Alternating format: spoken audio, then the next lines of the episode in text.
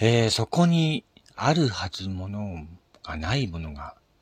見えてしまったり、そういう現象をね、パレードリア現象というらしいんですけども、えー、今回はね、そういう話をしてみようかなと思います。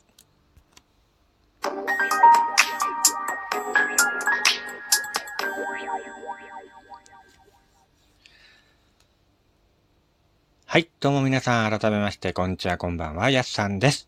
えー、こちらの番組はですね、私がゆるっといろんなことを語るラジオ番組となっております。どうも、今回もよろしくお願いいたします。えー、ということで、今回はパレイドリア現象ということでね、え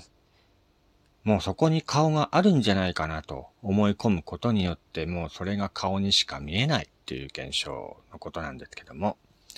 その話をね、しようかなと思います。あのー、まあ、例えば心霊写真もそうですね。ここに、なんとなくこれ顔に見えるんじゃないかなと思えば、もうそれが顔にしか見えないとか、そういう現象ね、よくあるじゃないですか。あ、これ心霊写真なんじゃね？っていうね、そういう感じで見るともう本当にもう顔にしか見えなくなってくるっていうね、現象がもしかしたらパレイドリア現象なんじゃないかなと思ったりもするんですけども、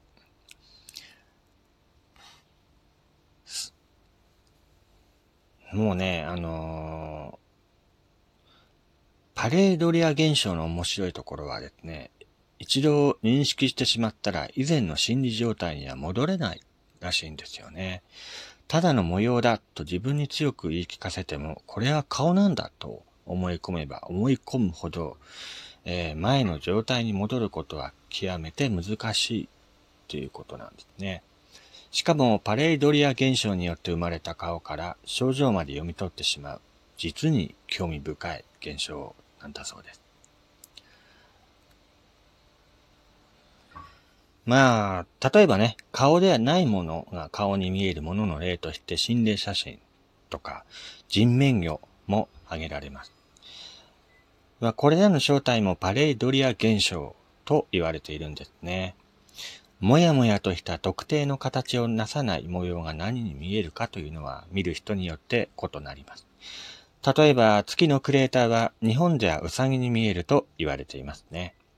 これはパレイドリア現象効果なんだそうです。地域によってはロバに見えたり、本を読むおばあさんに見えたり、同じ月を見ていてもいろんなものが見えてしまうのはパレイドリア現象の面白いところなんだそうです。実はとても身近なパレイドリア現象。このように私たちの暮らしに密着した心理現象や心の動きを明らかにするのが認知心理学と呼ばれているそうなんですね。認知というのは何かを認識したり理解したり選んだり決めたり行動したりするときの心の動きだと考えてください。まあこちらはちょっと難しいことなんですけどもね、難しいことなんじゃないかなと思うかもしれませんが、認知心理学のポイントは実証、つまり実験を通して分析することなんだそうです。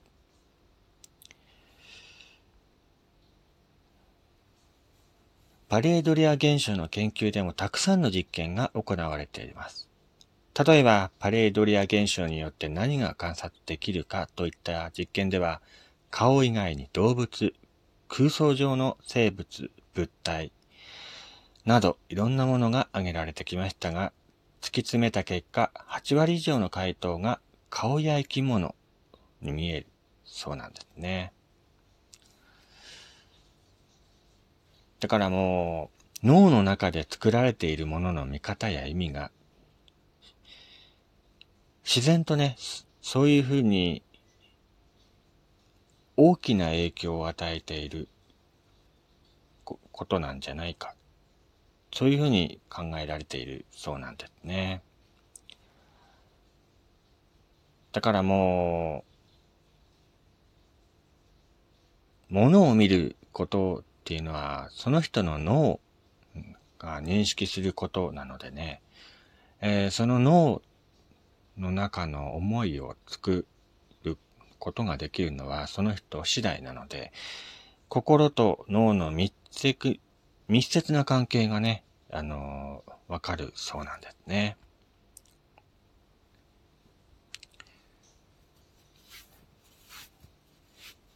だからもう、このパレイドリア現象っていうのはですね、人間の心の動きを表しているんじゃないかっていうふうに今、研究結果が出ているそうなんですね。思い込みが激しい方とかよくいらっしゃるじゃないですか。だからそれでもう、例えばそこを暗闇で歩いててね、物陰に何かがいるように思うとか、そういうふうに思い込んでしまうともうそこに人が立っているように思ってしまうとか、そういうふうに思っちゃうらしいんですよね。まあ、このパレードリア現象というのは、写真とか画像とか、そういうものだけではなく、日常生活においてですね、えー、物陰に何かがいるんではないかとか、そういうふうに思い込んでしまう現象の一つとも言われているんですね。だから本当に思い込みが激しい方とか、よくいらっしゃるじゃないですか。かそういう人がよくパレイドリア現象なりやすいというふうに、今では研究結果が出ているそうです。だから、昔、よくね、心霊写真番組とかで取り上げられていた写真のほとんどが、このパレードリア現象によって、そういうふうに見えてしまう。そういうふうに見えてしまったのかもしれません。例えば誰かが、これ顔に見えなくねって言えば、周りの人はもうそれがどんどん顔にしか見えなくなく。だから本当に、誰かが一人言い出し始めると、周りの人をどんどんどんどん巻き込んでいく。そういうふうにね、えー、研究結果も出ているそうなので、だからもう、人間って不思議だなと思うのが、そういうふうにね、誰か一人が言い始めると、どんどんどんどん連鎖して、周りの人も言い出してしまうっていうね、現象も起こるじゃないですか。だからそういうものがね、不思議だなと思っています。まあ昔話題に上がりました人面魚とか、ね、あのー、魚の模様が人間の顔に見えるっていう一時期ありましたけども、それもパレードリア現象の一つなんだそうですね。だから誰かが、誰か一人が、これはもう顔にしか見えないよっていうふうに言い出し始めると、周りの人も、ああ、顔にしか見えねえなあっていうふうかね、そういうふうに思っちゃうらしいんですよね。だから本当思い込みから生まれる恐怖っていうのもありますからね。えー、本当に何でもかんでもね、思い込んで、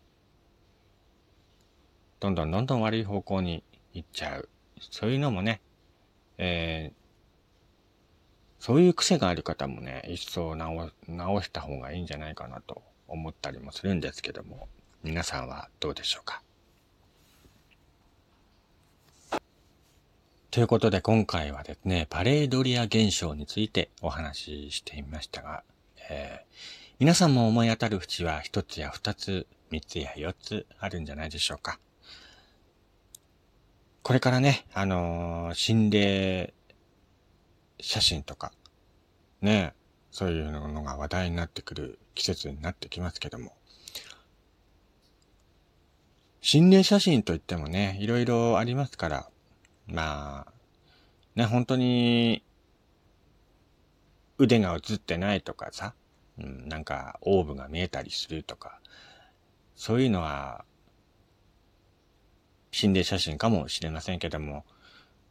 なんとなくこれ顔に見えなくね？って、そういう風な心霊写真は、もしかしたらね、パレードリア現象の一つなのかもしれないので、あまり深く考えずにね、えー、どんどん写真を撮っていこうじゃないかと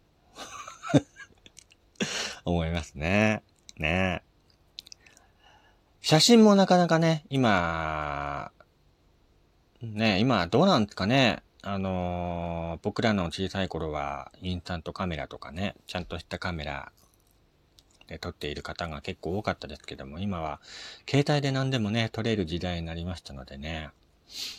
携帯でパシャパシャと撮ってね、いるんでしょうけども、なかなか僕もね、あのー、写真をなかなか撮るっていう習慣がないので、誰かと会っても写真を撮るっていうね、ことが全くないんですね。だから、